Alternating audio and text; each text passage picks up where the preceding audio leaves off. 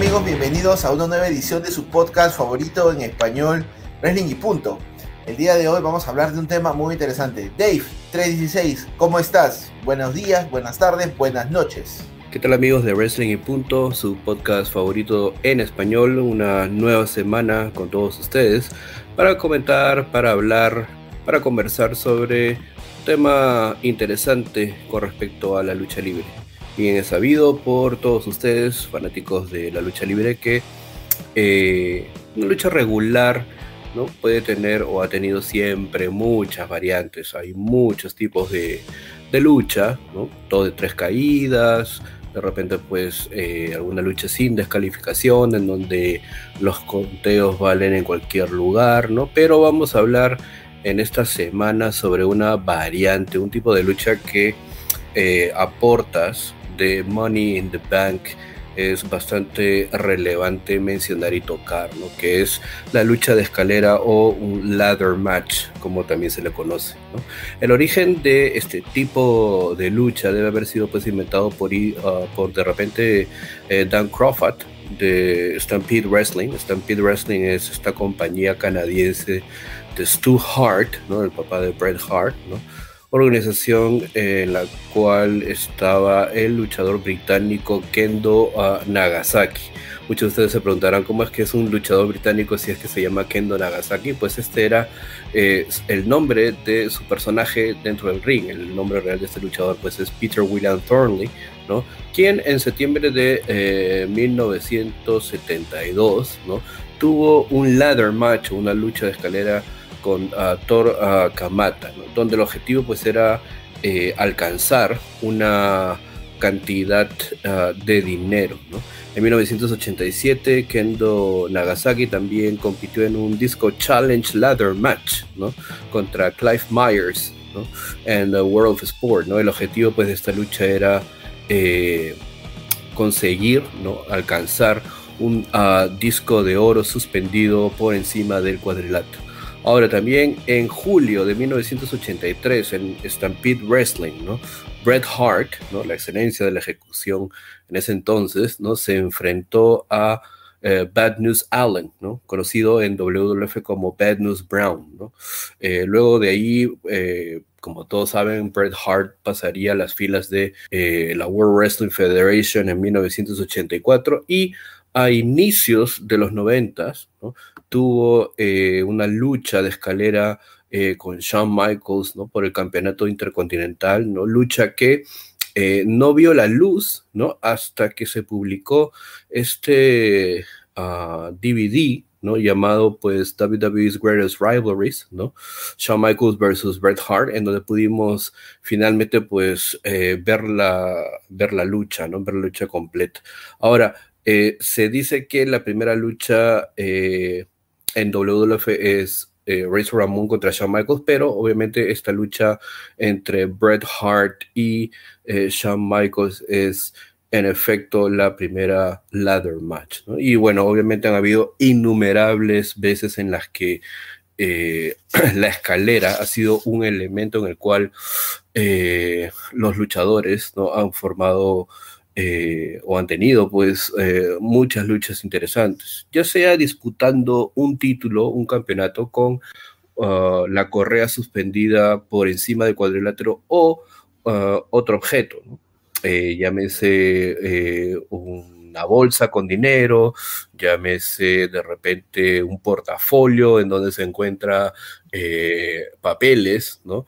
que tienen que ser pues este Importante, ¿no? Importante, importante eso de relevancia, ¿no? Ya vamos a desarrollar ese tema, pues, eh, más adelante. Yo quería comenzar, JF. O Dave, antes que comiences, también, cómo no olvidar que suspendido en el aire también estaba la custodia de un menor de edad también. Sí. En algún momento. Sí, claro, claro, claro, claro, sí, exactamente, exactamente.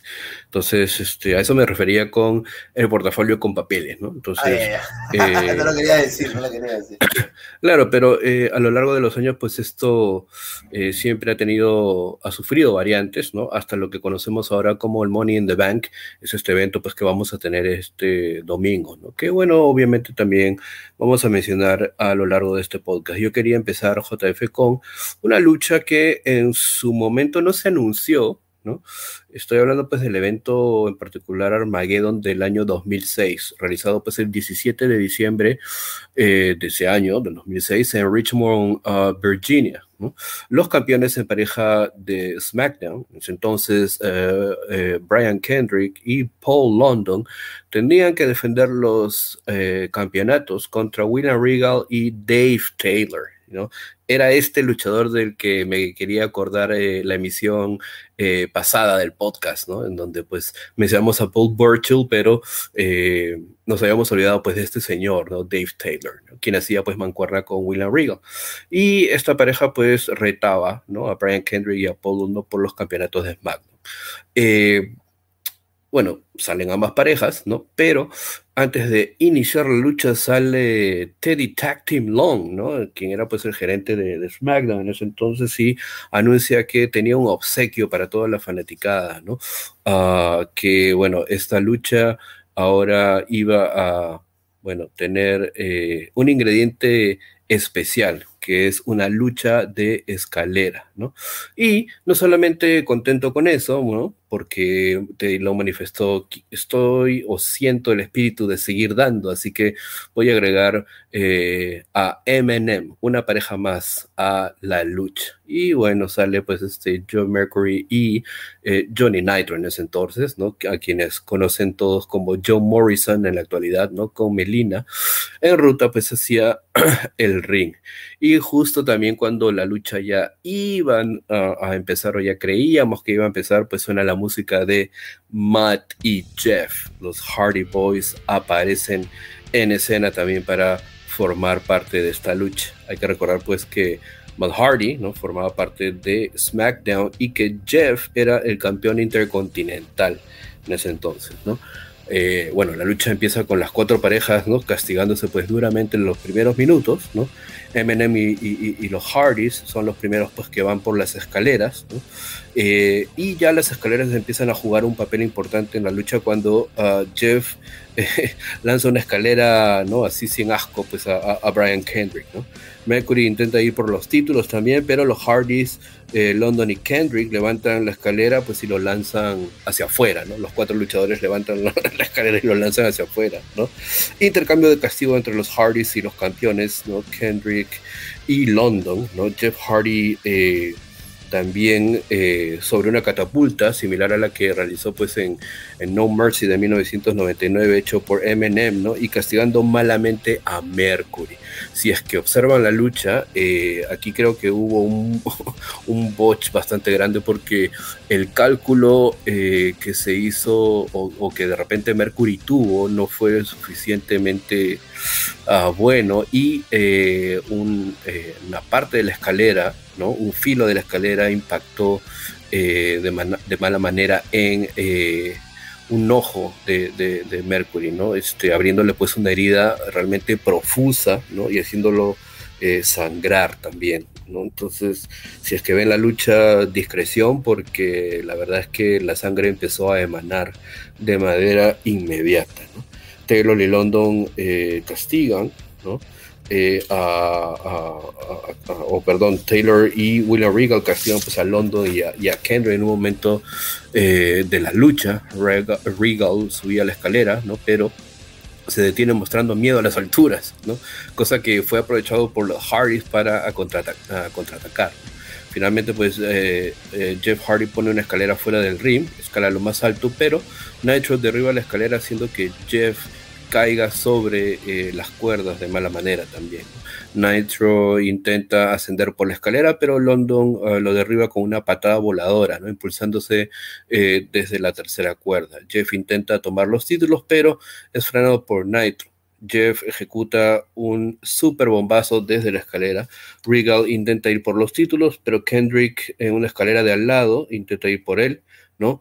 Y finalmente es Paul London quien al final de la lucha logra hacerse con ambos títulos y retener los campeonatos en pareja de SmackDown.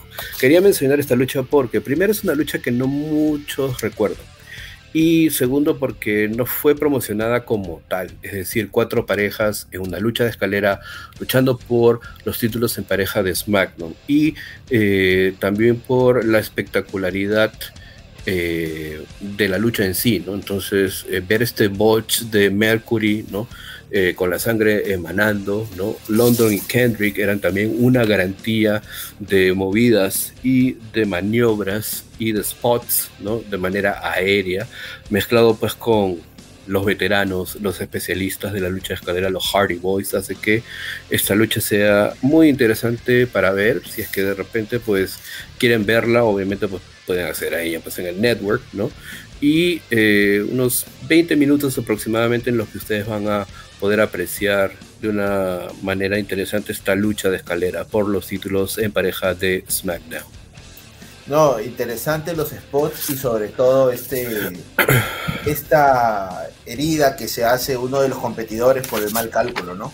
Entonces, como siempre dicen los comerciales, como dice Carlos Cabrera, como decía Hugo, como dice Marcelo, no intentes esto en casa, porque es peligroso. Eh, ahora, Hablando de lucha de escaleras, Dave, también tenemos que ir al otro lado, ¿no? A lo que fue la extinta WCW. WCW, pues, ya en sus últimos años luchaba contra la corriente, trataba de dar eh, buenas luchas. Sin embargo, las historias echaban abajo cualquier tipo de, de intento que se hiciera, pues, por, por renacer en la compañía, ¿no? Hay una lucha en particular que es, eh, eh, bueno, el equipo de Three Count contra The John Dragons, ¿no? Eh, es una lucha un poco extraña, pero es de escalera, al fin y al cabo, ¿no? Es un Gold Record Ladder Match. ¿Qué es un Gold Record? Por favor, ilústranos un poco, un poco en estos temas. una gra oh, bueno, no una grabación, sino un disco, ¿no? Dorado, ¿no? O pues este, en el caso que estemos hablando pues de una grabación en sí, ¿no? Gold Record es una, una grabación que vende determinado eh, número de unidades, ¿no? Hay Gold Record o Platinum Record, ¿no? Pero en este caso yo creo que estamos hablando pues de un disco, ¿no? Dorado. de exactamente, exactamente, ¿no? El equipo, bueno, ¿por qué hago esta mención del Gold Record Ladder Match? Porque este equipo eh, Three Count era un equipo eh, de WCW de tres jóvenes promesas. Shane Helms, que es el huracán Helms, Shannon Moore y Evan Caragias. Eh, Shane Helms y Shannon Moore firmaron contratos con WCW en mayo de 1999. Casi de inmediato, Jimmy Hart tuvo la idea de poder juntarlos con otro luchador también joven que era Evan Caragias como un grupo. Y un grupo musical, un grupo para emular y para satirizar a las boy band de aquellas épocas. ¿Y quiénes eran las boy band de aquellas épocas en Estados Unidos? Eran los Backstreet Boys, era NSYNC, por ahí se asomaba Five. Eh, este gimmick musical se presentó por primera vez al público en forma de viñetas con videos musicales. Incluso las canciones que eran pues cantadas por, eh, por este grupo fueron escritas en algún momento también por Jimmy Hart, ¿no? Eh, el debut se da pues como un concierto en vivo en Nitro, pero no era solamente pues este luchadores que cantaban, sino también bailaban, hacían una coreografía, ¿no? Y se enfeudaron rápidamente pues con otros equipos que estaban también en WCW, ¿no? Eh, el equipo de The John Dragons era el equipo en el cual pues tuvieron esta lucha, ¿no? Three Count como grupo se hicieron campeones de la lucha violenta en WCW al derrotar al campeón Brian Knobs el 28 de febrero del 2000. Y digo los tres, porque los tres cubrieron a Brian Knobs, es decir, los tres también defendían el título, ¿no? En esta larga rivalidad eh, con The John Dragon se estipuló una lucha de escalera, ¿no? Una lucha de escalera, pero nuestros queridos llamados bookers no solamente toman malas decisiones en WWE, sino esto pues es a nivel general. Eh, no tuvieron mejor idea que adelantar la lucha que era establecida para un pay-per-view a una edición regular de Nitro. Ahora, en ese momento quien decretó la lucha era otro conocido, el cual no hablamos en el programa de las figuras de autoridad, pero en algún momento Ernest Cat Miller fue comisionado de, WCW y pactó esta lucha para una edición de Nitro. ¿no? Eh, hubieron momentos luchísticos eh, muy buenos en esta lucha, pero eh, tenían que guardar algo para el pay-per-view. Entonces llegamos al pay-per-view New Blood Rising. Rising o Rising es de ahí, por favor, discúlpame. New Blood, New Blood Rising. New Blood Rising, que en español es eh, Ascendiente Nueva Sangre. Ascendiente Nueva Sangre. Este, este es uno de los pay-per-views donde todo el talento joven de WCW pues se muestra, ¿no? Y era una lucha de escalera de 3 contra 3. Es decir, el equipo de eh, los John Dragons, que eran pues Kaz Hayashi, Jan y Jimmy San, no Jimmy Santi, sino Jimmy San, contra Tree Count, ¿no? Ya lo hemos mencionado, Shane Hem, Shannon Moore, Evan Caragias. La particularidad de esta lucha es que, como ya lo indicaste, Dave, había un disco de oro colgando. No había que descolgar un título para ganar, no había que, eh, eh, descolgar otra cosa. Simplemente era el, la bueno, el disco de oro. Y aparte, aparte había, bueno, en el kayfabe, una historia donde quien ganaba esta lucha, Dave, podía grabar un disco.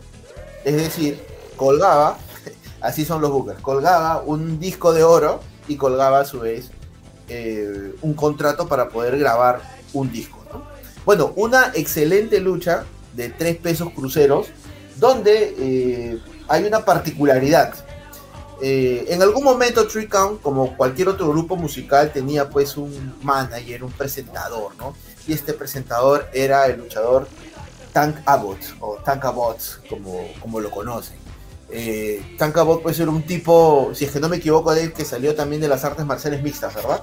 Exacto, proviene de ahí, ¿no? En realidad, eh, Tank Abbott estuvo durante los primeros eventos eh, de UFC, cuando la UFC no estaba normado y las artes marciales mixtas, claro, no, sí, claro, cuando las artes marciales mixtas no, no, tenían reglas en realidad, ¿no? No había, eh, no habían categorías de peso, ¿no? Entonces Tank Abbott eh, básicamente sale de ahí, ¿no? Con la idea de de repente hacer una carrera dentro de la lucha libre, pero en realidad resultó siendo un fiasco, ¿no? Bueno, ya hablaremos de de, eso también más adelante. Sí, ¿no? Ahora, si tú comentas que es un fiasco de, imagínate a Tank Abbott, eh, luchador de UFC pionero en las artes marciales mixtas en los Estados Unidos, salir de manager y copiarse pues la frase del presentador de Kiss para presentar a este grupo, ¿no? A esta boy band, ¿no? Aparte, haciendo pues movimientos de música pop, ¿no? O sea, prácticamente coreografiando ahí algunas canciones. Eh, es una excelente lucha, está en el network también, o bueno, si no quieren pagar el network pueden verlo en Daily Motion también, o en Facebook Watch, eh, pero el final se da cuando Kaz Hayashi quiere alcanzar la grabación, porque primero había que descargar, eh, perdón, el, disco de oro, se le escapa de las manos después de que Shannon Moore aplica una patada voladora y el disco de oro le cae a Tankabot. Entonces Tankabot empieza a celebrar por ahí un, unos tres o cuatro minutos más de lucha y luego eh, suben eh, el equipo de Tree Count por el contrato, ¿no? Y los comentaristas nos dicen, ¿no? Este es un momento muy importante en la historia musical, ¿no? Eh, Count va a grabar por primera vez un disco. Oh!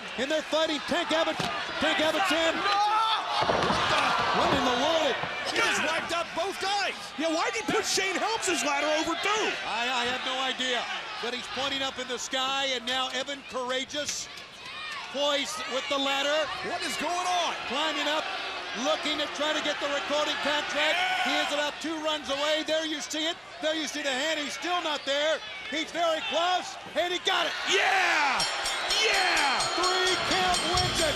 This is like when Elvis was on Ed Sullivan. This is a big moment in music. Y vemos pues a Tankabot celebrando con el equipo de Three Counts. Es una muy buena lucha, Dave. De repente no has tenido la oportunidad de verla. Yo te invito a que terminando el podcast puedas, puedas chequearla. Pero este también es uno de los intentos de WCW en poder generar audiencia, ¿no? Tener nuevos valores, pero lamentablemente pues con una historia muy difícil de, no sé si de entender, pero como que no era muy creíble. Pero es, es una muy buena lucha para estos seis. Merecen todo el crédito porque WCW pues estaba en un mal momento y, y de alguna manera pues se pusieron a la empresa al hombro con esta tremenda lucha. En realidad, ¿de cuándo dices que es la lucha? Esta lucha es del año 2000. exactamente, es del 13 de agosto del año 2000. Ya. Eh, sí, yo creo que ya en esas eh, estamos hablando de las postrimerías del deceso de, de WCW, ¿no? Pero es, interesante es ver el contenido, ¿no? Que había en ese entonces y en aquel, en aquel tiempo, ¿no? Para poder mm. más o menos ver y analizar, ¿no? Depurar posiblemente algunas cosas buenas no que, eh, exacto, que se trataron de hacer en eh, WCW. Ahora, pasando pues a la siguiente lucha que quería comentar, eh, no hay muchas luchas eh, en WWE que sean consideradas cinco estrellas por el, Pro, el, uh, el, Wrestling Observer Newsletter. Para, todos los que conocen el Wrestling Observer Newsletter, es este, digamos, esta publicación, ¿no? Presidida pues este, por Dave Metzer, ¿no? Eh, Dave Metzer es un periodista de larga data, ¿no? Algunos consideran que eh, Dave Metzer es uh, a veces muy sensacionalista y eh, demasiado exagerado o eh, muy exigente dentro de sus críticas, tanto para la lucha libre o para los deportes eh, de contacto, especialmente pues para las artes marciales mixtas, ¿no? Pero eh, hay muchos fanáticos que consideran que Dave Metzer o su ranking puede ser un referente para poder,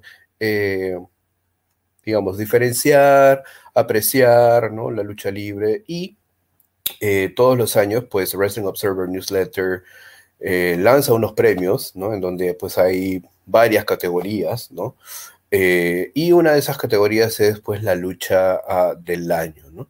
Y también pues hay una calificación de cinco estrellas, siendo cinco estrellas pues la, máxima calificación para un combate eh, de lucha libre, ¿no? Entonces, este es el caso de esta lucha que voy a pasar a mencionar, ¿no? Estamos pues en el año 2008 y en septiembre, en el evento, pues, Unforgiven, ¿no?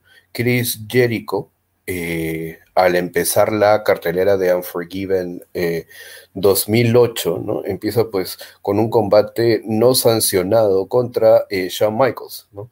Al ser, pues, el combate no sancionado, ¿no? Se dieron pues las licencias para que ambos luchadores se den con todo, Y obviamente pues fue el chico rompecorazones quien eh, se alzó con la victoria en ese entonces, dejándole un sabor eh, amargo a, Chris Jericho. Luego en esa misma noche, en Unforgiven eh, del 2008, se da este, esta lucha, ¿no? denominada Championship Scramble Match, ¿no? que eh, consistía en que cinco luchadores, ¿no? En un tiempo ah, determinado, Tendrían pues que, eh, digamos, enfrentarse entre sí, ¿no? Luego de que eh, dos luchadores iniciaban la contienda, ¿no? Cada cierto tiempo pues se iba agregando un luchador más hasta que los cinco luchadores ya estén en el cuadrilátero y que eh, en un tiempo determinado tenían pues que terminar con, eh, o, digamos, si es que había un pinfall, una cuenta de tres dentro de ese tiempo, ¿no? Esta persona no era el campeón oficial, ¿no? Sino que pues era un campeón interino, ¿no? Hasta que el tiempo pase o termine. Si es que esta persona llegaba pues sin ser planchado al término del tiempo, esta persona era declarada eh, campeón.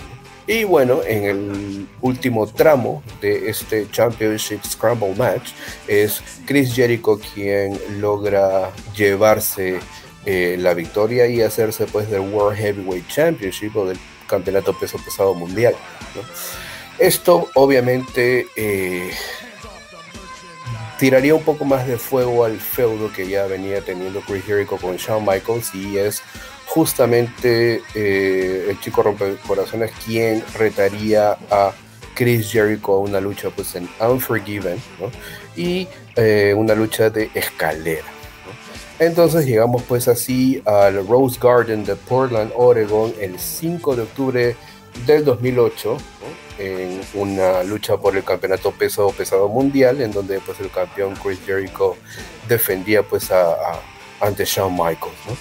Eh, como dije, pues ya se habían enfrentado antes. Pero bueno, empieza pues un, un intercambio de ataque, ¿no? Entre eh, Chris Jericho y Shawn Michaels hasta que pues Jericho remete pues con un tremendo tope hacia afuera. La lucha se traslada obviamente hacia las afueras del cuadrilátero, ¿no? Jericho toma la escalera, HBK con una zancadilla pues hace que Jericho se castigue, ¿no? Fuertemente con, con uh, contra la escalera, ¿no? Jericho también intenta pues meter una escalera, es castigado por HBK, ¿no? Eh, Jericho también eh, ataca con una escalera del abdomen y la espalda a Shawn Michaels, algo que se ha vuelto pues muy recurrente en las luchas de escalera, ¿no? Antes ver eso pues era casi eh, imposible, ¿no? Era muy raro, ¿no? Shawn Michaels coloca una escalera en las afueras del ring y coloca a Jericho sobre la mesa de transmisión, ¿no? Shawn Michaels asciende por la escalera, pero Jericho lo alcanza y ambos finalmente pues caen sobre la mesa de transmisión, en este caso pues de eh, la mesa de, eh, transmisión en inglés.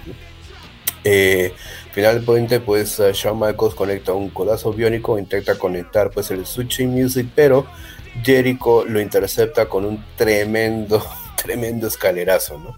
Chris Jericho ejecuta un Lion Salt, ¿no? Este este salto del león que conocemos desde la cuerda intermedia, ¿no?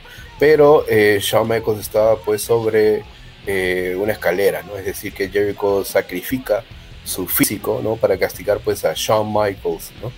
Eh, Y2J finalmente pues este, aprisiona a Michaels debajo de una escalera, empieza pues su ascenso, pero finalmente pues HBK lanza a Jericho hacia las afueras del ring cuando Shawn pues levanta por todo lo alto la escalera, ¿no? Finalmente pues este, ambos empiezan a ascender, ¿no? Por la escalera y eh, Chris Jericho eh, se, enreda, se enreda o se, atraca, ¿no? Eh, en la escalera, ¿no? Queda pues este con un colgando, ¿no? uno de sus pies pues en, este, atracados ahí en la escalera, ¿no? Y parecía pues cuando ya Shawn Michaels iba a lograr hacerse con el título aparece Lance Kate, ¿no? Quien en ese entonces pues fungía como sidekick, ¿no? Como, eh, digamos, aliado de, Chris Jericho, ¿no? Ambos eh, se sostienen del cinturón, ¿no? Un extremo Shawn Michaels y en el otro extremo del cinturón pues Chris Jericho tratando pues de forcejear, ¿no? De hacerse con el título, pero finalmente pues es Chris Jericho quien luego de, de conectar pues un cabezazo a Shawn Michaels logra desenganchar el título y así retener el campeonato peso pesado mundial.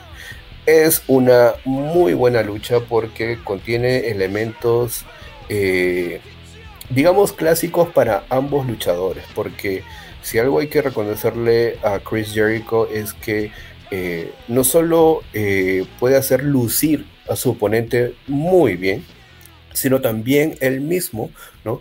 puede brillar, obviamente, con todas las experiencias y, toda la, digamos, la maestría que tiene para ejecutar ¿no? muchas, muchas movidas. Entonces, es por eso que lo emocionante de la lucha va en base no solo a la ejecución de, las movidas y de la ofensiva con la escalera, sino también en eh, este, este, esta incertidumbre de no saber quién podría llegar a la escalera o no.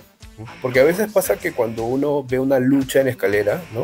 está casi seguro que eh, hay alguien que obviamente va a ganar, ¿no? Y, eh, pero el no saber, digamos, quién, es, eh, quién va a lograr hacerse con el título o con el objeto colgando por encima del ring. No sé si te ha pasado, a mí al menos, ¿no?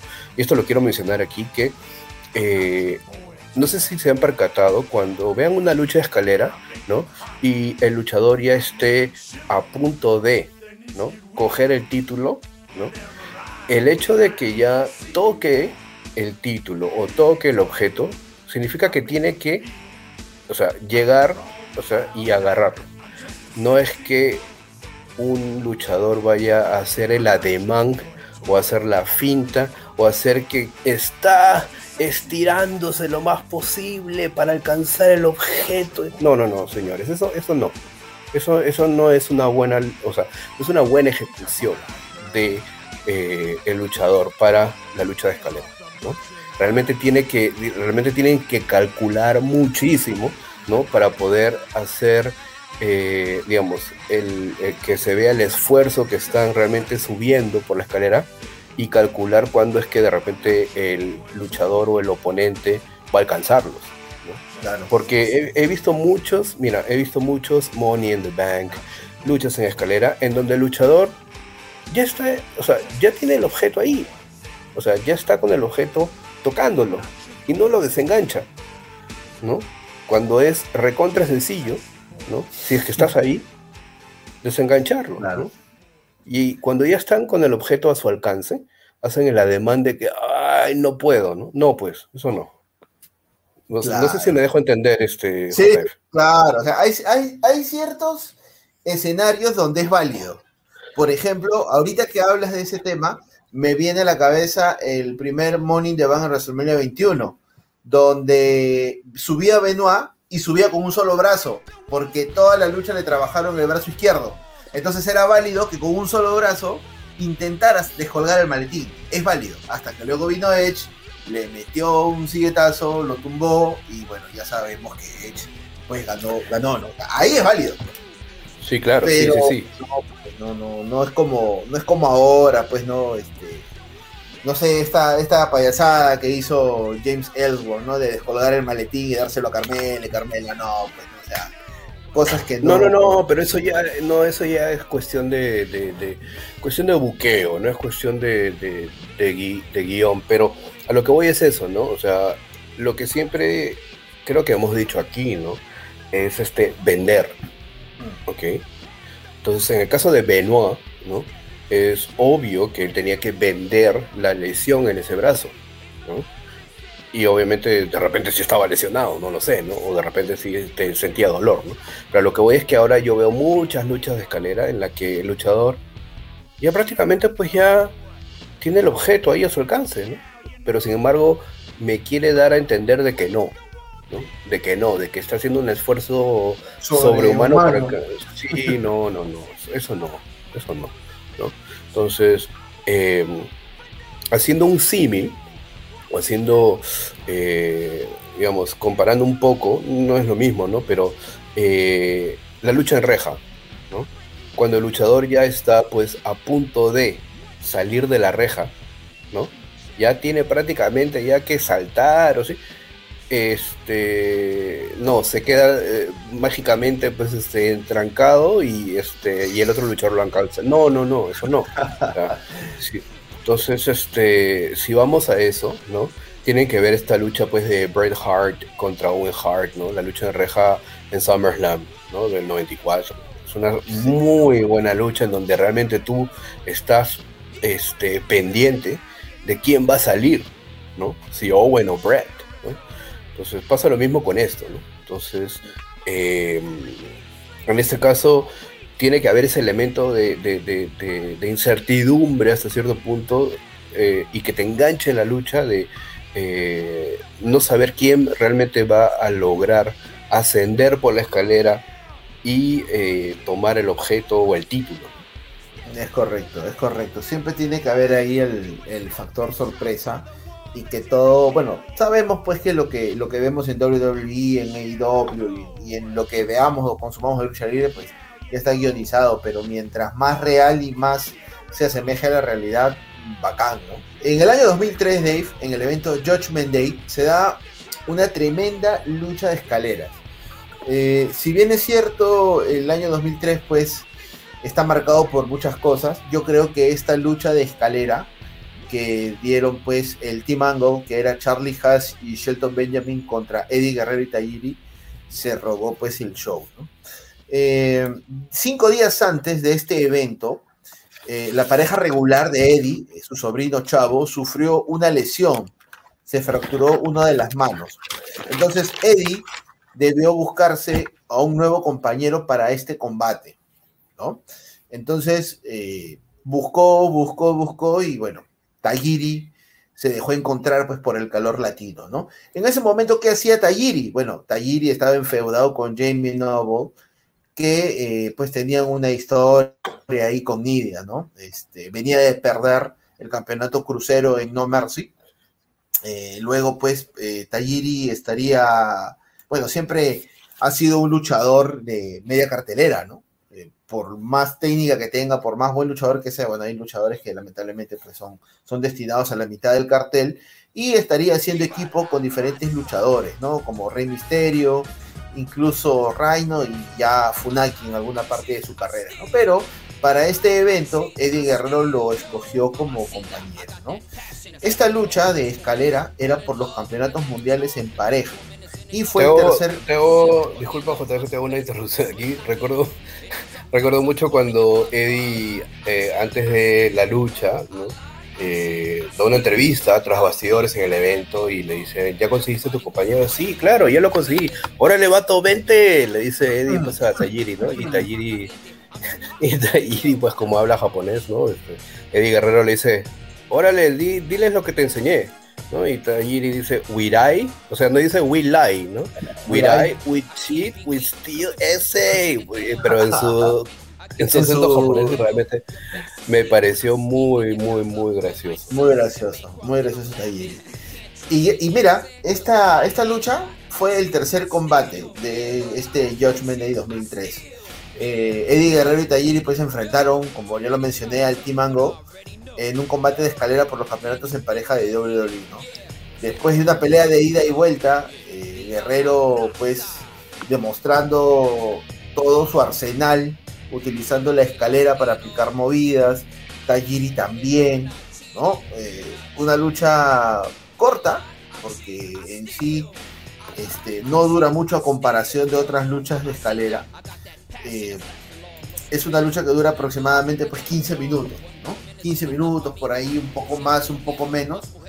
Lo, podemos ver a Eddie Guerrero aplicando pues eh, la plancha del sapo desde, desde, la parte superior de la escalera. Eh, había que impulsar también de alguna manera pues a este equipo joven, ¿no? al, al Timango, que eh, lógicamente pues eran los compañeros, amigos de, Kurt en, ese año, ¿no? Ahora, el final de la lucha, pues es muy sencillo, ¿no? Como tú lo acabas de, indicar, Dave, no hay que no hay que tampoco puede ser este, muy analista para poder darse cuenta cuando la lucha ya está por acabar. El final llega pues este Tajiri aplicando ¿cómo se llama de la movida? Siempre se me olvida. Esta movida donde le escupe algo verde en la cara. The Green Mist. The Green Mist, ¿no? Le, le escupe esto a, a Charlie Haas eh, y bueno, Shelton Benjamin trata por todos los medios de poder eh, eh, detener este, a Eddie Guerrero, lo agarra de las piernas, sin embargo, pues este Tajiri también le aplica esta, esta, este fuego verde, como lo diría Hugo, y Eddie Guerrero es quien descuelga pues los campeonatos y se hacen con los títulos ante la sorpresa, ¿no? Porque sinceramente muchos daban por ganador al equipo del Team Ango como parte de esta, bueno, de poder subir pues a este equipo, ¿no? Eh, se llevaron la victoria Eddie Guerrero y Tajiri, que fueron campeones eh, mundiales en parejas hasta el 3 de julio, ¿no? Donde perdieron los campeonatos en parejas nuevamente contra el Team Angle, ¿no? Después de, esta derrota, Eddie Guerrero traicionó a Tajiri, lanzándolo a través de los parabrisas pues, de su auto, este Judgment Day recordado también porque se dieron otras luchas, ¿no? Se dio esta lucha, pues, este, de camillas en el main event entre Brock Lesnar y el Big Show, una lucha más aburrida que la patada. Luego Kevin Nash contra, contra Triple H en una lucha este, sin descalificación por el campeonato peso pesado. Y luego el bikini, el reto del bikini, ¿no? Entre Sable y, y Torrey Wilson también se dio eh, la batalla, una batalla real por el campeonato intercontinental que estaba vacante, ¿no? Donde Christian elimina pues a Booker T para llevarse la victoria, pero esta es una joya escondida para mí del año 2003. Esta lucha pues dura 14 minutos con 10 exactamente. Eddie Guerrero uh contra el Team Angle en Judgment Day 2003. Así es, así es. Bueno, siguiente lucha, JF tenemos que remitirnos a el año de 1998 y obviamente estamos hablando de plena plena era actitud Y en plena era actitud habían dos facciones que estaban pues enfrentadas en ese momento. Estamos hablando pues de D-Generation X y Nation of Domination. Ya para mediados del año 1998, Triple H pues estaba cimentado como líder de D-Generation X y eh, en el caso pues de Nation of Domination era La Roca quien llevaba a la batuta. Luego de varios pues enfrentamientos por el título ah, intercontinental, cabe resaltar pues que también se enfrentaron en eh, Fully Loaded, ¿no? Del 98, ah, ¿no? llegamos pues a el SummerSlam, ¿no? De este año, realizado pues el 30 de agosto Ah, en el Madison Square Garden de la ciudad de Nueva York. Y esta lucha por el campeonato intercontinental obviamente pues sería una disputada eh, en escalera, ¿no? lucha de escalera. Por el lado de Triple H contaba pues con eh, China y en el lado pues de La Roca tenía pues a Mark Henry. Y ya empezó pues aquí esta digamos, esta relación entre pues este Mark Henry y eh, China, ¿no? que luego pues llegaría a una culminación a principios del 99, pero bueno, esa es otra historia. ¿no? Eh, entonces, eh, ambos ¿no? querían pues hacerse, en el caso pues de La Roca, retener su título intercontinental y en el caso pues de Triple H lograr destronar al campeón y también pues obviamente eh, llevar un título más ¿no? a The Generation X ya que eh, a Billy Gunn ¿no? y Jesse James uh, de New Age Outlaws ¿no? eran pues los campeones en pareja luego de intercambiar, intercambiar pues ataques ¿no? la roca va por la escalera y es interceptado por Triple H ambos regresan al ring Triple H nuevamente intenta ir por la escalera que se encontraba pues en medio de la entrada y el cuadrilátero, ¿no? Eh, es Triple H pues eh, quien decide ir por la escalera nuevamente, La Roca lo intercepta y es él quien ingresa primero la escalera al ring. Triple H es el primero que utiliza la escalera como arma, es decir, agarra la escalera y obviamente puedes utilizarla contra la roca. Cabe resaltar que la escalera que se utilizaba en este tiempo, es decir, la escalera que utilizó Shawn Michaels en su lucha contra Razor Ramón en WrestleMania 10 y esta escalera utilizada en SummerSlam del 98 es de denominaciones similares en realidad, no, es la escalera que vemos ahora que es eh, un poco más ligera, ¿no? creo yo, y eh, es esta escalera amarilla, ¿no? pesada, ¿no? Que este, realmente costaba mucho para a, los luchadores poder desplazar la escalera en ese entonces. ¿no? Triple H, eh, bueno, se lastima la rodilla derecha tratando de eh, ascender la escalera. ¿no? La Roca aprovecharía esto para atacar esa parte de la anatomía de Triple H, ¿no? atrapándola en medio de la escalera. Recordemos que es una escalera de tijera, ¿no? Y con ella, pues, golpeando eh, la escalera con un par de silletazos, ¿no? Con la rodilla pues de Triple H de por medio.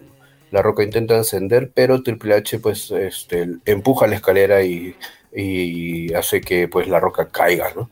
Ambos se castigan en las afueras también del cuadrilátero con la escalera de por medio. Mark Henry intenta intervenir también, pero es inmediatamente golpeado por un antebrazo de China, ¿no? Dos escaleras en el cuadrilátero, eh, un baseball slide, es decir, este, ¿no? Este, digamos, ¿cómo puedo llamar esto? Es una resbalón de, de béisbol, ¿no? Una zancadilla de béisbol, ¿no? Triple H castigando pues a la roca, Triple H intenta ascender, pero eh, un sangrante roca se lo impide, ambos en la escalera, ¿no? Y ambos pues caen de ella también. China alcanza a Triple H una silla, y este castiga a La Roca con ella. Un body slam de La Roca a Triple H sobre la escalera y un People's Elbow realmente pues único, un cuadazo del pueblo que pocas veces hemos visto. Es decir, Triple H sobre la escalera y La Roca pues aplicando su codazo del pueblo para luego también aplicar un rock bottom, un al fondo del abismo arrocalloso. La Roca intenta ascender nuevamente, Triple H lo impide, pedigree de Triple H Mark Henry lanza eh, como una especie de talco, ¿no? O polvo blanco, pues a los ojos de Triple H cegándolo y haciendo que su ascenso hacia el título sea mucho más difícil. Ambos finalmente pues están en la escalera, ¿no? Y ambos pues en las postrimerías de lograr alcanzar el título y finalmente pues China ingresa al cuadrilátero para conectar un tremendo golpe bajo pues a la roca que hace pues que caiga de bruces en el ring y esto hacía que Triple H lograra descolgar el campeonato intercontinental para la gran algarabía de todo el respetable en el Madison Square Garden de Nueva York. Y esto obviamente pues se puede ver y se puede escuchar también. Entonces, otra lucha que también me gusta mucho porque tiene estos ingredientes, ¿no? De interacción en el ring, fuera del cuadrilátero, con la escalera. Eh, ambos quieren ascender, ambos quieren lograr el título, no se sabe quién lo va a hacer. Finalmente, pues, este, los elementos exteriores, ¿no? Externos, Mark Henry y China jugando un papel eh, dentro del desarrollo de la lucha, que también creo que es importante. Y finalmente, pues, la celebración, la celebración de los miembros de D-Generation X con el líder, ahora ya nuevo campeón intercontinental. Mira, esta lucha eh, parte también de este gran evento SummerSlam del año 1998, pues es importante para la carrera de ambos, ¿no? O sea, ahora La Roca pues en Hollywood, Triple H ya este, más en el lado ejecutivo de la empresa, pero si vamos hacia atrás, hacia atrás y hacia atrás, nos vamos a encontrar con esta tremenda, tremenda lucha. Ahora, otra lucha que, incluso eh, es, eh, a ver, es, motivo de crítica para los fans y para las personas pues que, ven lucha libre, que no precisamente son fans, sino el fan casual. Es una lucha que se dio, Dave, en una edición de WCW Monday Night en el año de 1993. Una lucha eh, que se dio exactamente el 25 de enero. se enfrentaban Scott Hall versus Bam Bam Bigelow. Una lucha que era un Stand Gun Ladder Match. O sea, ya hablamos de descolgar títulos, hablamos de descolgar este, discos de todos y ahora vamos a un aparato ¿cómo podríamos decir? De disuasivo, eh, ¿no? De la policía. Sí, claro, sí, sí, sí, claro, es un, eh, es un disuasivo en realidad, ¿no? Porque este, lo que hace, lo que hace este, este, aparato. Este indefensa, este indefensa objeto. Sí, sí, sí, claro. O sea, ahora se llama, eh, se llama taser, ¿no? Taser. Entonces, los taser disparan un proyectil, ¿no? o este, claro, disparan un proyectil y ese proyectil pues está conectado a una pistola, ¿no? Que, eh, a un arma, ¿no? Que eh, emite descargas eléctricas. Entonces, eh, eso es realmente disuasivo cuando hay, bueno, cuando la autoridad, ¿no? Cuando la policía debe de hacer uso de estas armas. Mm, ojo, ¿ah? son armas que eh, si son mal utilizadas, debería ser no letal en realidad, ¿no? Pero eh, han habido casos en los que obviamente se ha utilizado este tipo de armas y, la persona pues ha salido sin vida, ¿no? Lamentablemente. Pero, digamos, la idea de esto es disuadir este, y, e, e, inmovilizar a una persona que obviamente se resiste, ¿no? Se resiste pues a la ley, ¿no? Entonces, básicamente eso.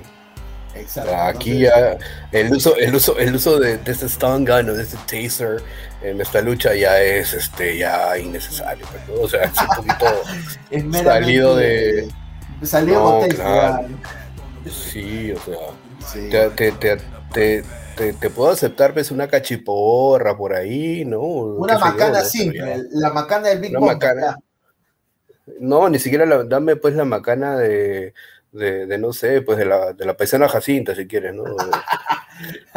que no duele. De la Guardia Serafina, la que no duele, claro. La Guardia Serafina, claro. Dios mío, qué viejos. Bueno, entonces teníamos esta lucha entre Scott Hall y Bam Bam Bigelow, ¿no? La primera lucha de escalera en la historia de WCW Nitro. Tuvo lugar en enero de 1999 y fue bastante interesante para la compañía en ese momento. Bam Bam Bigelow enfrentaba a Scott Hall esa noche, pero ya lo hemos mencionado, en vez de subir por algún título, pues vamos a una arma disuasiva. ¿Por qué estaba esta arma disuasiva? Porque hay que recordar que en el último evento de Stargate, eh, de ese año, bueno, del año 98, eh, alguien perdió el título, alguien perdió el invicto y no lo perdió de manera limpia. Lo, lo perdió con una interferencia de Bam Bam Bigelow, llegó la seguridad del evento a poder sacar a Bam Bam Bigelow para que el main event prosiguiera, era Kevin Nash contra Goldberg, y por ahí un, uno de los oficiales, con polo amarillo, Jin, y este, este bastón electrónico, eh, le aplicó pues una pequeña descarga a Goldberg, pequeña nomás, una pequeña descarga a Goldberg, y este, Goldberg pierde el título. Entonces, hay motivos de sobra para que Scott Hall eh, llevara este bastón electrónico o bastón eléctrico y lo pudiera utilizar a su favor. Entonces se da esta lucha entre eh, el quien yo considero uno de los padres también de la lucha de escalera, no solamente Shawn Michaels o Brett, sino también eh, Scott Hall o Razor Ramón, ¿no? Un, Scott Hall que precursor del ladder match que en 1999 no estaba en una muy buena forma física. Y del otro lado, un super heavyweight como eh, la persona que fue Scott Charles Bigelow o Bam Bam Bigelow, ¿no? una superestrella de otro level que a pesar de los años nos brindó una muy buena lucha de escalera. ¿no? Bam Bam Bigelow y Scott Hall se vieron con todo, tuvieron muy buenas movidas, pero si ustedes buscan esta lucha en, las redes sociales, se van a dar cuenta de que el público insensible ante lo que pasaba. El público estaba en otra. Bueno, ya era 1999, ya, ya había pasado pues el tema del Finger of Doom, ya WCW pues estaba ya en picada, ¿no? Entonces los fans ya solamente iban a los eventos pues a tomar, a pasar un rato y bueno, y por ahí acordarse de que hay individuos que, que luchaban, ¿no? Entonces, eh, a pesar de los spots que hubieron, eh, que fueron muy buenos, como un cabezazo pues de Bam Bam Bigelow desde lo alto de la escalera, patadas voladoras de Scott Hall en 1999, imagínate, la gente pues, eh, la gente ni se inmutaba, ¿no? El final se da cuando Bam Bam Bigelow consigue este bastón electrónico, pero antes que pueda usarlo a su favor, eh, Disco Inferno, quien acompañaba a Scott Hall en ringside, le da otro, otro palo similar, ¿no? Y pues ambos tratan de poder hacerse daño, ¿no? Se suponía que como toda lucha, el final llega cuando el objeto se descuelga, ¿no? Bam Bam descolgó el, el bastón electrónico, Scott Hall le da un golpe bajo, Bam Bam cae el árbitro creo que no se percata que Bam Bam ya había cogido el bastón electrónico. Disco Inferno le da otro bastón electrónico a Scott Hall y el árbitro como que luce confundido. Entonces, ante la confusión del árbitro, la gente empieza a gritar porque se da cuenta que alguien viene corriendo. ¿Y quién era ese alguien? Era Goldberg que atravesó con una super lanza al Disco Inferno y encima pues le dio un pisotón en el pecho, inició su camino hacia el ring y pues Scott Hall y Bam Bigelow trataban de poder hacerle daño con este bastón. Goldberg lo evita, un, rebote ante las cuerdas y aplica una doble lanza. ¿no? ¿Por qué es anecdótico? Porque el árbitro no se dio cuenta que Bam Bam había ganado y sobre todo si buscamos en los registros, si nos metemos a investigar cuál fue el resultado de esta lucha, es la primera y debe ser la primera y la única lucha de escalera en la historia que termina en no contest. Mira tú qué mal andaba WCW. Ojo que no fue culpa de Bam Bam, porque Bam Bam no buquea, no fue culpa de Scott Hall, porque él tampoco buquea, pero ellos trataron de dar lo mejor, pero nuevamente los Bookers hicieron que una lucha buena, muy buena se podría decir, en un programa regular, eh, se viera opacada pues por Goldberg y eh, sin resultado prácticamente, ¿no?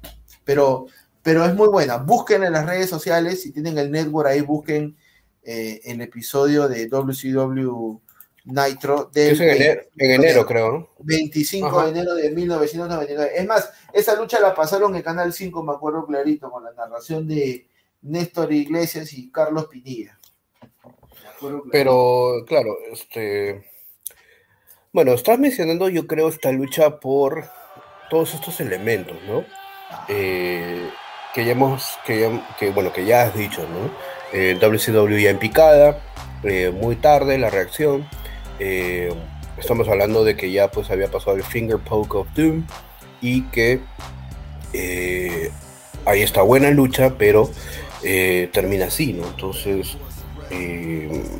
es también obviamente algo anecdótico, ¿no? Algo para ver.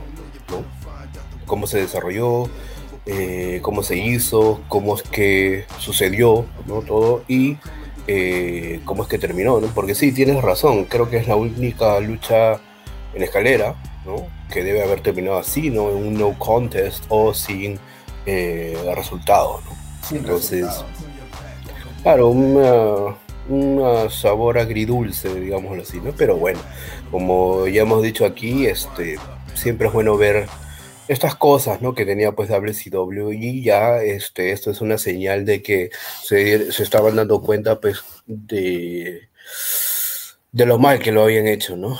Que bueno, ya era un poco tarde también, pero bueno. Eh, y bueno, ya que mencionaste pues a Scott Hall, ¿no? Hay que mencionar que como, bueno, ya dijiste, ¿no? Es considerado también digamos, uno de los precursores dentro de la lucha de escalera porque eh, la segunda lucha en escalera, en realidad que se da en WWF es esta. Eh, para eh, finales del año 1993, dentro de la historia, Jack Tony decide quitarle el campeonato intercontinental a Shawn Michaels, básicamente porque Shawn eh, defendía poco el título. Esto es lo que se adujo dentro de la historia. Pero eh, tras bastidores se dice que el chico rompecorazones no quería perder el campeonato y no lo quería perder ante ningún luchador que estuviera en el roster en ese momento. Finalmente, pues cuando Jack Tony eh, despoja del título a Shawn Michaels, se lleva a cabo una batalla real por el vacante campeonato intercontinental y es Razor Ramón quien al eliminar a Rick Martel se haría con el título. Esto obviamente dentro de la historia no gustaría al chico rompecorazones Shawn Michaels quien aducía que él era el único y legítimo campeón uh, intercontinental. Obviamente este feudo ¿no? se agudizaría eh, mucho más luego de que eh, Shawn Michaels ¿no? Le costara pues a Razor Ramón sus cadenas de oro, estas cadenas de oro que siempre a él utilizaba, ¿no? Y eh, eh R. Shyster, o IRS, se hiciera con estas cadenas de oro. Entonces llegamos, llegamos, así, chico, al feudo eh, entre Shawn Michaels y Razor Ramón que culminaría con una lucha eh, de escalera, con ambos títulos, ¿no? Ambos títulos suspendidos, ¿no? Eh, en lo alto del cuadrilátero, Entonces llegamos así al mítico, nuevamente, Madison Square Garden de la ciudad de Nueva York, el 20 de marzo de 1994, conmemorando los 10 años de WrestleMania. Eh, Sean, eh, sale pues al cuadrilátero con su guardaespaldas a Diesel, ¿no? Y posteriormente pues ingresaría Razor Ramón, Ahora, eh, la lucha pues empieza con un intercambio, ¿no? Rebote de cuerdas entre Sean y Razor, ¿no? Sean lanza a Razor fuera del ring en los primeros instantes de la lucha. Diesel, ¿no? Eh, ataca a Razor Ramón con un tremendo lazo fuera del cuadrilátero, ¿no? Y esto hace que eh, Earl Hebner expulse a Diesel de la lucha, ¿no? ante pues el desagrado de Shawn Michaels, obviamente, ¿no? Eh, Razor castiga a Shawn, ¿no? Eh, en realidad lo que lo, interesante de esta lucha es que hay que ver que Shawn vende la ah, vende los ataques de una manera magistral, ¿no? Tanto los derechazos de Razor como hay un momento en los primeros momentos de, la lucha en la que Razor Ramón aplica pues un lazo a Shawn Michaels que lo envía afuera del ring, pero hay que ver cómo Shawn vende eso. O sea, cae como, no sé, pues un muñeco de trapo, ¿no? Entonces, este, eso también hace que eh, la lucha sea bastante atractiva de ver, ¿no? Sean va por la escalera, Razor lo intercepta, Baseball Slide, otra vez pues una barrida de Sean a Razor, para que la escalera golpea Razor Ramón, Sean toma la escalera y castiga a Razor Ramón un par de veces con ella, ¿no? Y luego otras dos veces más en la espalda de eh, Razor Ramón. Este intercambio sigue hasta que eh, Shawn Michaels se encarama también en una de las esquinas, tomando la escalera y con Razor Ramón eh, tendido pues en el cuadrilátero, se lanza el chico rompecorazones con la escalera y eh, atacando pues este, duramente a Razor Ramón. Eh, finalmente pues también hay un momento en el cual Shawn Michaels eh, por la escalera y con un Razor Ramón tendido ¿no? ejecuta pues un splash que en ese entonces se veía pues realmente ah, espectacular.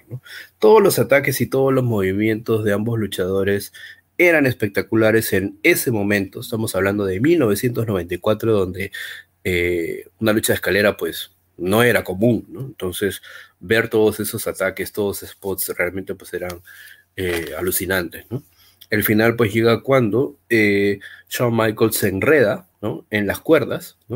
Y Razor Ramón logra ascender para remover ambos títulos y coronarse como el campeón uh, indiscutible, el campeón intercontinental indiscutible. Eh, eh, Shawn Michaels y Razor Ramón repetían el plato con este mismo tipo de lucha en SummerSlam del 95. Otra muy buena lucha, eh, creo que un poco mejor que esta inclusive, ¿no? Que es, que cabe mencionar. Entonces pueden ver ambas luchas, ¿no? Y es obviamente apreciar mucho el trabajo de estas dos figuras, ¿no? Tanto Shawn Michaels y Razor Ramón.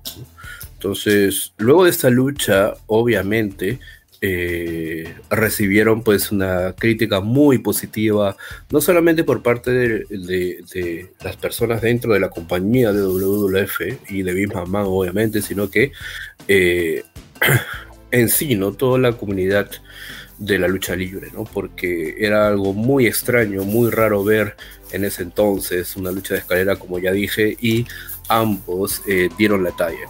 Este evento, WrestleMania 10, también eh, tiene dentro de su cartelera a, eh, en mi opinión, la mejor lucha de apertura de un WrestleMania, ¿no? Que es este Bret Hart contra su hermano uh, Owen Hart, ¿no?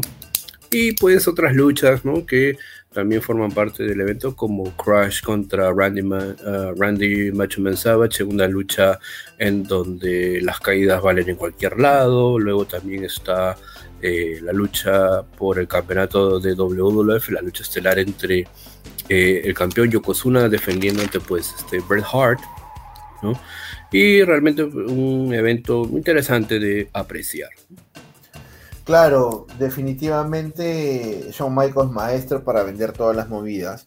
Y sobre todo, como tú lo indicas, ¿no, Dave? Eh, tener estas movidas espectaculares, bueno, no tan espectaculares, ¿no? Sino que novedosas para la época. Pues ahorita de repente si alguien que de repente pasa los 20, los veintitantos años, pues va a decir, pucha, o sea, no la va a apreciar en su total dimensión, ¿no? Porque de repente, bueno, espero yo equivocarme, estamos más acostumbrados a las piruetas, las acrobacias, ¿no? A combinar la escalera con, con mesas, con sillas, con otros elementos, ¿no? Pero esta, esta lucha es, es muy buena, ¿no? Y, sobre todo el tema de, de las cadenas, pues, ¿no? Las cadenas que, que las cadenas de Razor Ramón, pues, ¿no? Eso no le puedes tocar a Rey. Y la, la pajilla, pues, ¿no? El, la pajilla que la... El mondadientes, el mondadientes. El la pajilla. Mondadientes se llama, señor. Ah, mondadientes, pero pajita me se llama. Pero bueno, eh, algo que, que hay que también indicar es que otra lucha de escalera que se dio, eh, bueno, ya que estamos también cerca del evento más grande del verano, es esta lucha que algunos pueden llamar una historia controversial ¿no? en el entretenimiento deportivo. Hemos visto luchas de padres este, contra hijos, hermanos contra hermanos, este, sobrino contra tío, pero... Cuñado contra este, cuñado, cuñado todo, entrenado, hijo, primos, hermanos, todos. Todo, ¿no? Hijo ilegítimo versus todo, pero, pero disputar la custodia de un niño en, en, una lucha de escalera, pues eso ya es otra, eso es otro level, ¿no? Y lógicamente tenía que haber pasado en WWE, ¿no? Vamos a, a contar un poco de la historia, ¿no? Un 20 de febrero del 2005, Rey Misterio y Eddie se unieron en No Way Out para ganar los campeonatos mundiales en pareja de la WWE.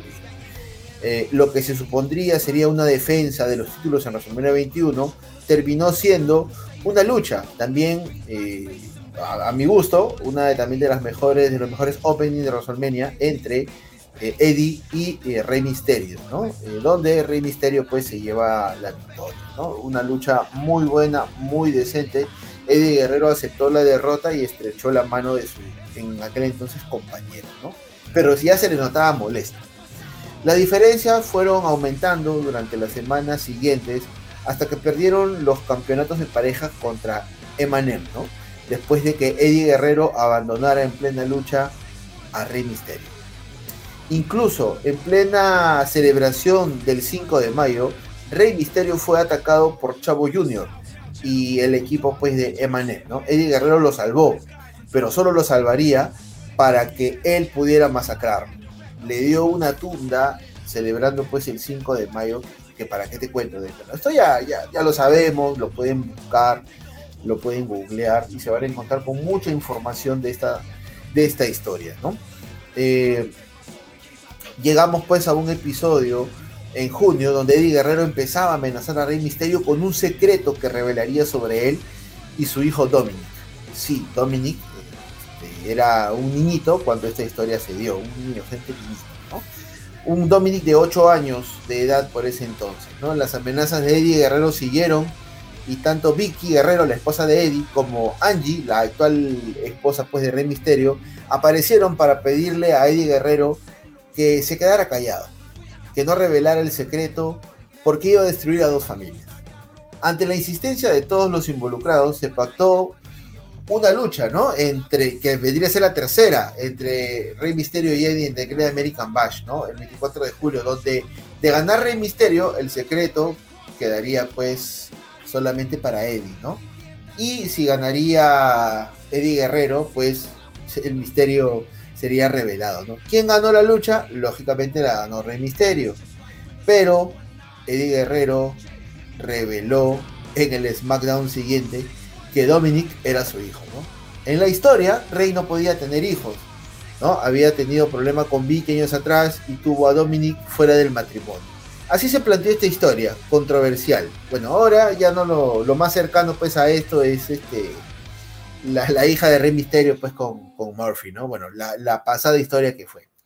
Entonces, teníamos aquí a un niño siendo pues este con dos, siendo disputado pues por dos papás, ¿no? Un papá biológico y un papá, entre comillas, que lo crió, ¿no? Una historia poco, un poco controversial eh, para aquellos años, pero WWE siguió pues con, con esta historia, ¿no? Lo cual nos lleva a Rey Misterio poder retar a Eddie Guerrero a una lucha de escalera, pues, por eh, la tenencia de Dominic, ¿no? Por la custodia del pequeño Dominic una lucha escalera muy, muy, muy buena. Un Eddie Guerrero Hill, un Rey Misterio completamente desesperado por querer quedarse pues con Dominic. Y, Dominic, a pesar de sus ocho años, ¿Qué tal la actuación? Yo creo que, que, tenía un mejor performance en sus ocho años que lo que tiene ahora, ¿no? No sé si de repente estás este, de acuerdo conmigo, Dave, pero desde mi punto de vista creo que ese Dominic de ocho años vendía más las historias que ahora. Entonces, eh, Dominic estuvo todo el tiempo viendo en Ringside el encuentro.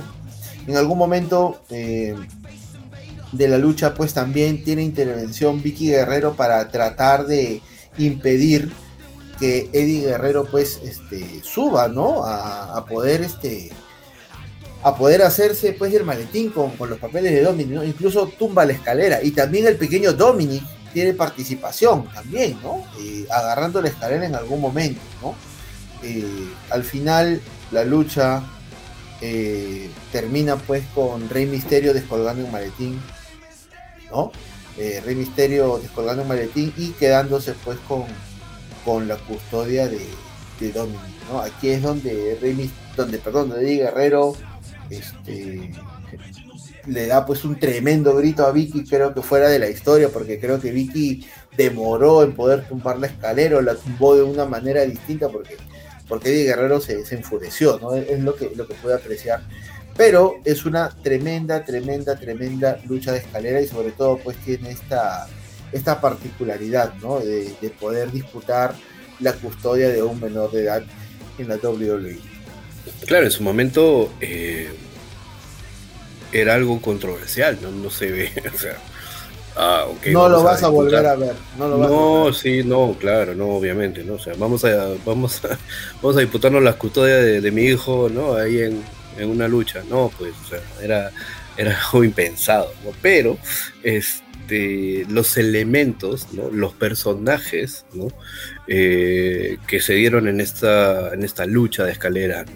Eh, Vicky Guerrero actualmente eh, manager, personalidad de AEW, el gran Eddie Guerrero, ¿no? siempre es bueno recordar a Eddie por lo que por la carrera que tuvo dentro de la lucha libre.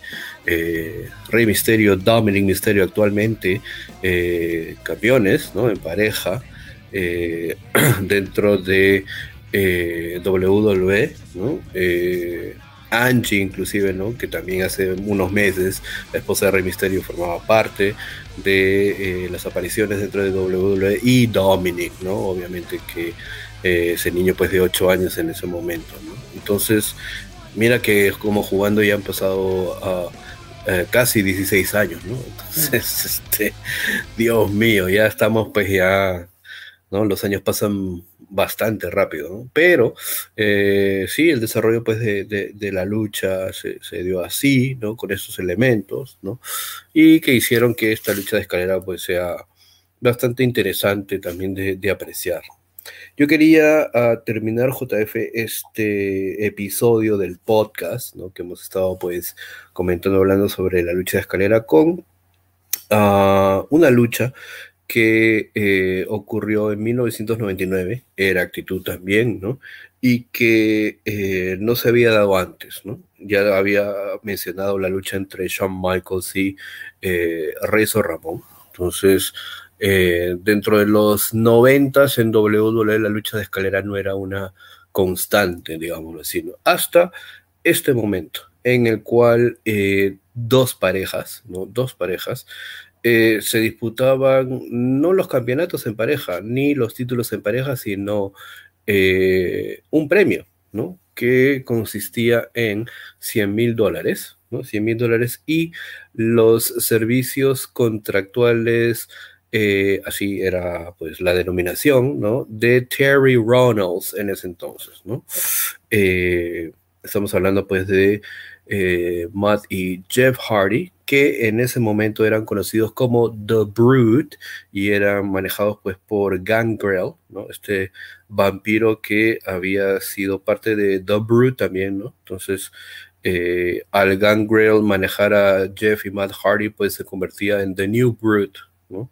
la redundancia, entonces, eh, y Edge y Christian estas parejas se disputarían pues este premio, ¿no?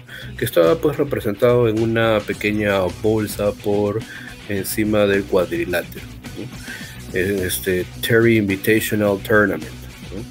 Esta lucha de escalera pues se da en el evento No Mercy de 1999, del 17 de octubre, en el Gun Arena en Cleveland, Ohio. Desde un inicio ambas parejas intentan ir por las escaleras, pero ejecutan pues movidas en pareja dentro del cuadrilátero. Gangrel eh, es expulsado de la zona de combate en los primeros momentos de la lucha. Christian ah, desde dentro del ring hacia afuera sobre Matt en un movimiento clásico del Capitán Carisma. Christian atrapa a Jeff en esquina con una escalera y ejecuta una tremenda patada voladora también. Jeff es colocado en la esquina con una escalera en su espalda. Edge y Christian hacen su clásico banquito. Edge salta, pero Jeff se aparta y se lleva pues el impacto. Una tremenda movida. Veríamos después con un reverse DDT de Christian a Jeff Hardy desde la escalera. Luego veríamos pues también un suplex de uh, Matt Christian desde la mitad de la escalera, un power bomb, un tremendo bombazo de Edge a Matt Hardy también desde la escalera, ¿no? Una patada voladora de Jeff desde la esquina superior a Edge, quien estaba en la escalera también. Uh, vimos también un tremendo Senton Bomb, este Senton Bomb clásico de Jeff Hardy sobre Edge, quien se encontraba pues en una escalera también. Matt y Jeff con una escalera para atacar a Christian. Uh, Jeff en una esquina, ¿no? saltando sobre una escalera para atacar a Christian con un tremendo machetazo uh, de pierna, es decir, eh, la escalera pues abierta en una esquina, Jeff encaramado pues en la esquina superior para saltar como una especie de lingo sobre la escalera y ejecutar este machetazo de pierna. Luego también vimos eh, un uh, moonsault, ¿no? Vimos un tremendo moonsault de Matt sobre Christian atrapado en una escalera.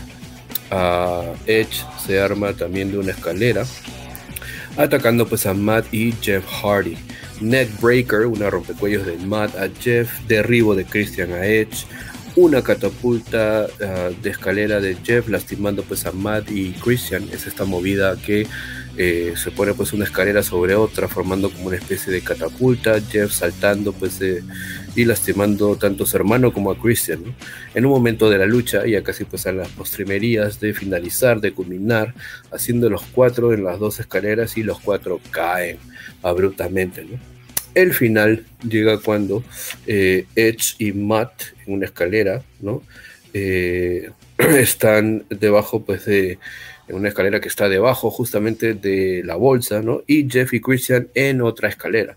Matt cae de la escalera de pie, rebota en las cuerdas y tira la escalera donde estaba Christian y Jeff Hardy, pero Jeff logra pasarse eh, de su escalera a la otra donde estaba Edge, a quien eh, tumba y es finalmente Jeff Hardy quien toma la bolsa, eh, marcando pues así la victoria del combate y también el aplauso del respetable en el Gun Arena de Cleveland, Ohio, ante obviamente pues ¿no? Este, el cansancio, ¿no? Eh, ambos, eh, ambas parejas pues extenuadas, ¿no? Y obviamente pues con dolores corporales en base pues a, esta tremenda lucha que nos dieron, ¿no? Obviamente, ¿no? Eh, está de más decir que esta fue la lucha del evento, ¿no? Y que opacó toda la cartelera. Hardy Look, Edge has got, he's close to the money. He's almost within arm's reach of the money here. I've never seen anything like this in my life, JR. Extraordinary competitors. These guys are giving their all. They're giving it to the fans. They're giving it for the fans of the WWF here. And for Terry. Don't forget Terry. Uh-oh, uh, Edge. Oh, the man fell into the ladder. Jeff Hardy. The ladder teetering. Edge went down. Christian went down. Matt Hardy's got the money. Wait. Show me the money, Matt Hardy. He can't get. He got it. Oh, oh God Almighty! The Hardys have. They've won the match.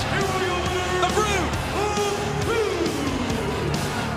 I can't believe it. That's all the most amazing displays I Recordemos pues que en este No Mercy de 1999 la eh, o el combate estelar fue una lucha por el título de WWF entre el campeón eh, Triple H y Stone Cold Steve Austin.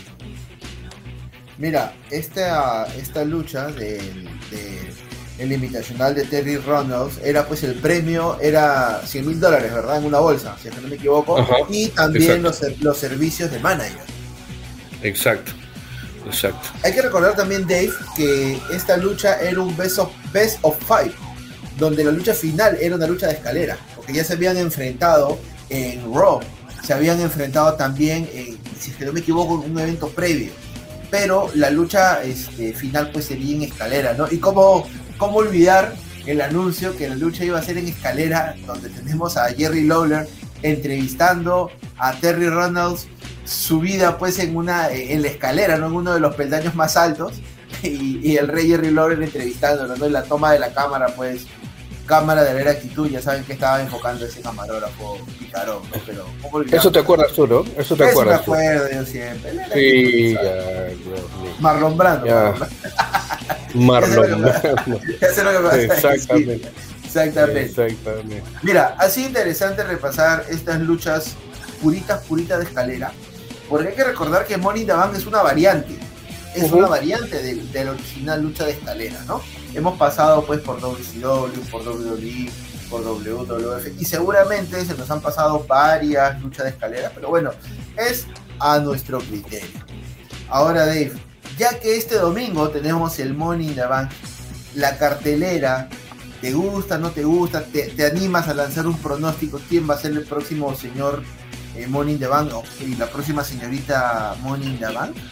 Bueno, JF, ya que lo mencionas, sí, claro, este, este domingo, ¿no? 18 eh, de julio tenemos pues el evento Money in the Bank, es el primer evento fuera ya, eh, dejando atrás ya el Thunderdome de WWE, para, sí, claro, para irnos a oír al Forward, o perdón, al Dickies Arena de Forward, Texas, ¿no? En donde pues hasta ahora, hasta el momento, pues la cartelera. ¿Qué tal? ¿Qué te parece, JF, si vamos rápidamente con cada una de las luchas y ambos, eh, bueno, tú y yo, pues lanzamos eh, los pronósticos debidos. Eh, la primera lucha, ¿no? El Money in the Bank Ladder Match, ¿no? por un contrato una oportunidad titular a un campeonato mundial. Tenemos pues a Ricochet, John Morrison, Riddle, Drew McIntyre, Big E, Kevin Owens, King Nakamura y Seth Rollins. Realmente eh, los participantes están bastante variados y bastante interesantes este año y en comparación a la del año pasado que y eh, la verdad que cualquiera eh, mira cualquiera que gane ¿no? Eh, puede ser muy interesante para lo que venga después en WWE, obviamente. Y yo creo que cualquiera que gane le va a dar nuevamente la relevancia y la importancia que debe tener ese maletín, ¿no? Eh, la seriedad. Qué malo eres con el pobre Otis, qué malo eres. No, no, no, no, no, es que no, o sea, no es solamente con Otis, sino es que eh, lo que se hizo después, ¿no? Con el Miss, ¿no? Y con Morrison, eh, ya no fue serio, ¿no? No fue serio. Y, vamos a ser sinceros, pues el canje este de, de, de, de Dami sobre este sobre Drew McIntyre fue un chiste, pues, entonces no, no, no, pues, ¿no? Entonces, eh, yo creo que, a ver, eh, si espero que uno de estos gane y canje el maletín como se debe hacer o como se debe dar, eh, yo voy por Riddle. Mm. Voy, voy por Riddle. No sé tú. Eh, a mí me gustaría que gane eh, Rollins. Pero Rollins ya está ahorita este, con su historia con Cesaro. Bueno, están, la han dejado en pausa un momento, pero también el factor Riddle y el factor público también va a ser muy determinante. Y ahorita la historia más entretenida, que es la conexión de la Roca y la Media versión 2, este, creo que Riddle se lleva, se lleva el maletín. Arcade Bro, claro. Ok, y luego en el, eh, en el lado femenino tenemos a Asuka, Naomi, Alexa Bliss, Nikki Cross, que bueno, ahora es Nikki Ash, ¿no? Liv Morgan, Selena Vega, Natalia y una participante más que debe ser eh, determinada. Ah, el lado femenino está un poquito más competitivo. Le han dado pues esta oportunidad a Selena Vega, que la verdad que la sacaron pues de, de la manga, porque la verdad que yo tenía a Selena Vega fuera de la compañía, ¿no? Entonces están pues estas Claro, es que están estos arrepentimientos de, digamos, de, ver quién, a quiénes, este, a quienes separaron de la compañía y que podrían haber dado un poquito más, ¿no? Entonces en eso está Selena Vega, pero eh, yo creo que um, para hacerlo más interesante uh, debería ser Alexa Bliss. Alexa Bliss. Mm, bueno, ahí sí yo discrepo. ¿ah? Yo creo que a Celina Vega este, le han hecho volver por algo. No creo que haya vuelto solamente por el tema este, del arrepentimiento, por el tema este de estar en desacuerdo con los canales digitales y todo lo que es este monetización de las redes pues que ella, que ella hace, ¿no? Con, con Twitch y con las demás plataformas, ¿no? Yo creo que, que aquí a Celina Vega le han traído para como dices tú, disculparse y qué mejor manera de poder arreglar el, problema dando pues, una oportunidad titular a largo plazo, ¿no? Ojo, el que tenga el maletín tampoco quiere decir que va a cobrarlo y va a ser campeona. Ya han pasado, ya hemos visto a Otis, ya hemos visto a Mr. Kennedy que han perdido el maletín y podría... Eh, pero quién quita, quién quita que le puedan dar el maletín como dices y lo ah, canje esa misma, noche. Claro, también, ¿no? Eh, las puertas están abiertas, pero yo me, yo me quedo con Celina Vega. Ajá.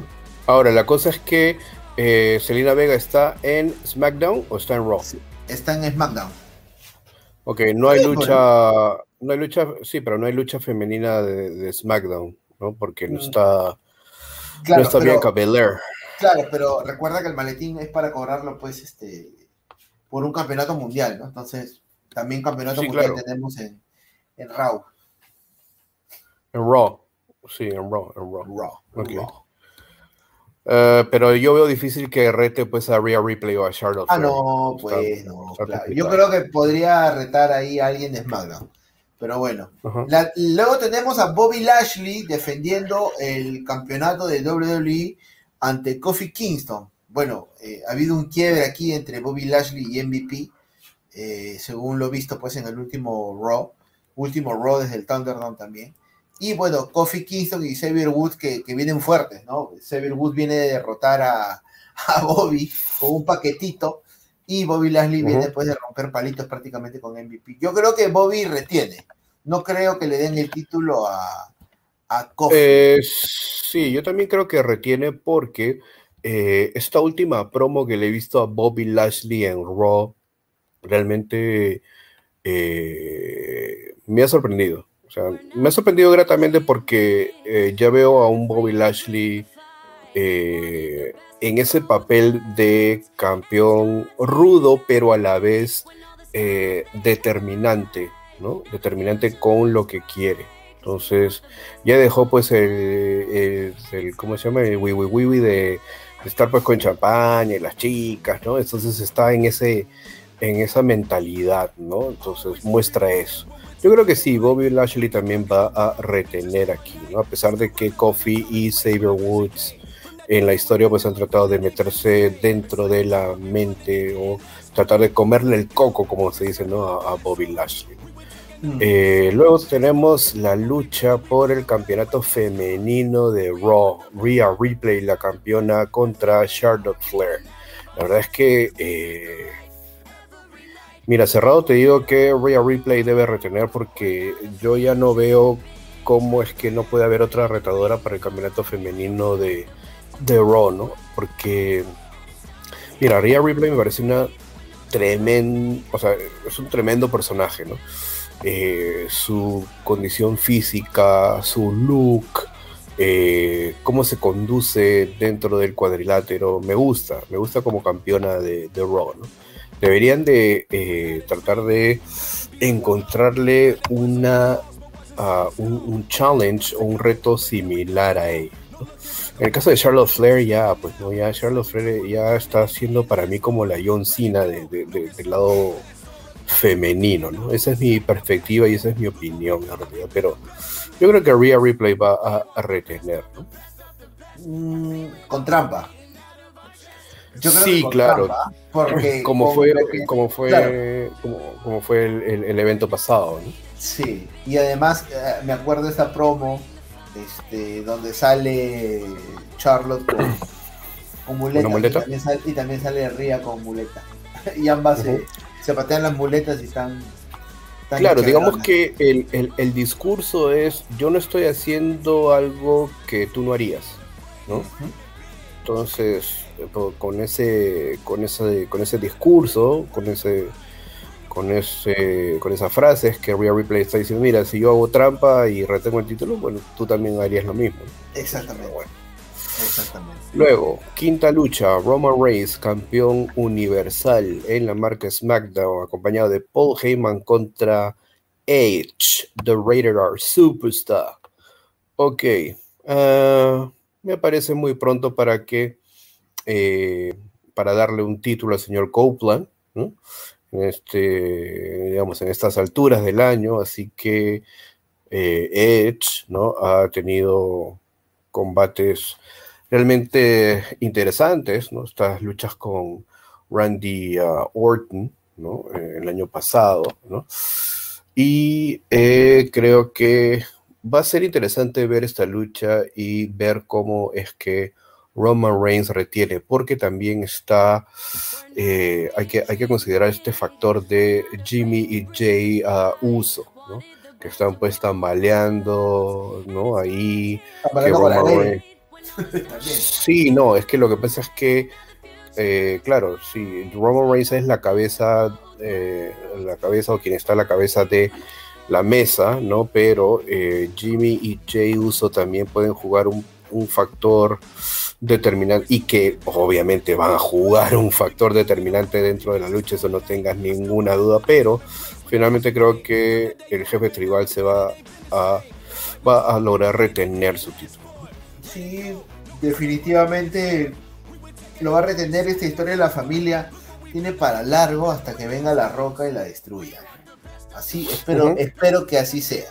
También muy pronto, muy rápido, este, el, orden, bueno, o la, el orden en que se han dado las cosas, ¿no? Para que Edge pueda pues conquistar equipos. Yo creo que, que por ahí podría acabar en descalificación a favor de, Edge. Este, pero no, yo lo veo a Roman todavía hasta WrestleMania, por lo menos. Ajá. Ok, y finalmente la sexta lucha hasta ahora de la cartelera, ¿no? AJ Styles y Omos, campeones en pareja de Raw, enfrentándose a The Viking Riders, Eric y Ivar. Mira, esta pareja The Viking Riders ha venido pues este a surgir nuevamente, ¿no? Desde el anonimato, porque la verdad es que como ya hemos dicho en ediciones anteriores del... No, es que o hemos dicho en ediciones anteriores del podcast y hemos estado reclamando que no hay una división en pareja sólida, ¿no? Tanto pues en Raw y eh, en SmackDown, ¿no? Entonces, eh, sería interesante, ¿no? Que eh, The Viking Riders hagan una muy buena lucha contra AJ Styles y Omos. No van a conseguir el título, creo, en parejas, pero eh, van a dejar una buena impresión y también esto va a, servir para que posiblemente este feudo continúe, ¿no?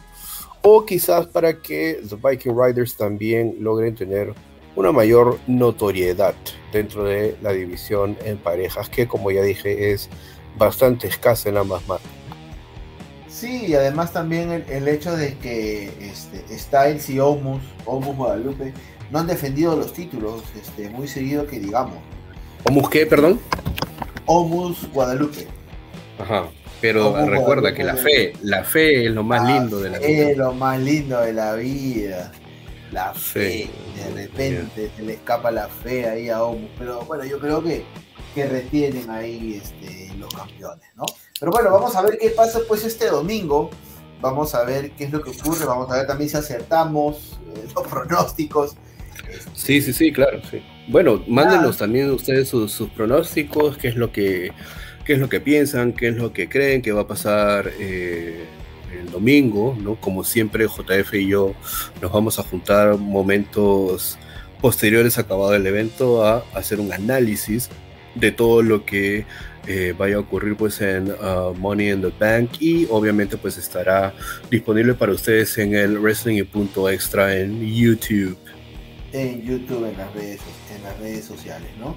Ha sido un gusto de como siempre compartir nuevamente un jueves más en el podcast. Le agradezco el tiempo y bueno, ya veremos pues de qué hablaremos el próximo jueves, ¿no? También está cerca el evento más grande del verano. Se viene algo grande también, algo donde ustedes, las personas que nos escuchan, van a tener el control del programa, van a poder enviarnos sus votaciones. Bueno, ya, ya lo vamos a ir mencionando, pues, este, quizás la próxima semana. Pero nada, Dave, como siempre, ha sido un gusto.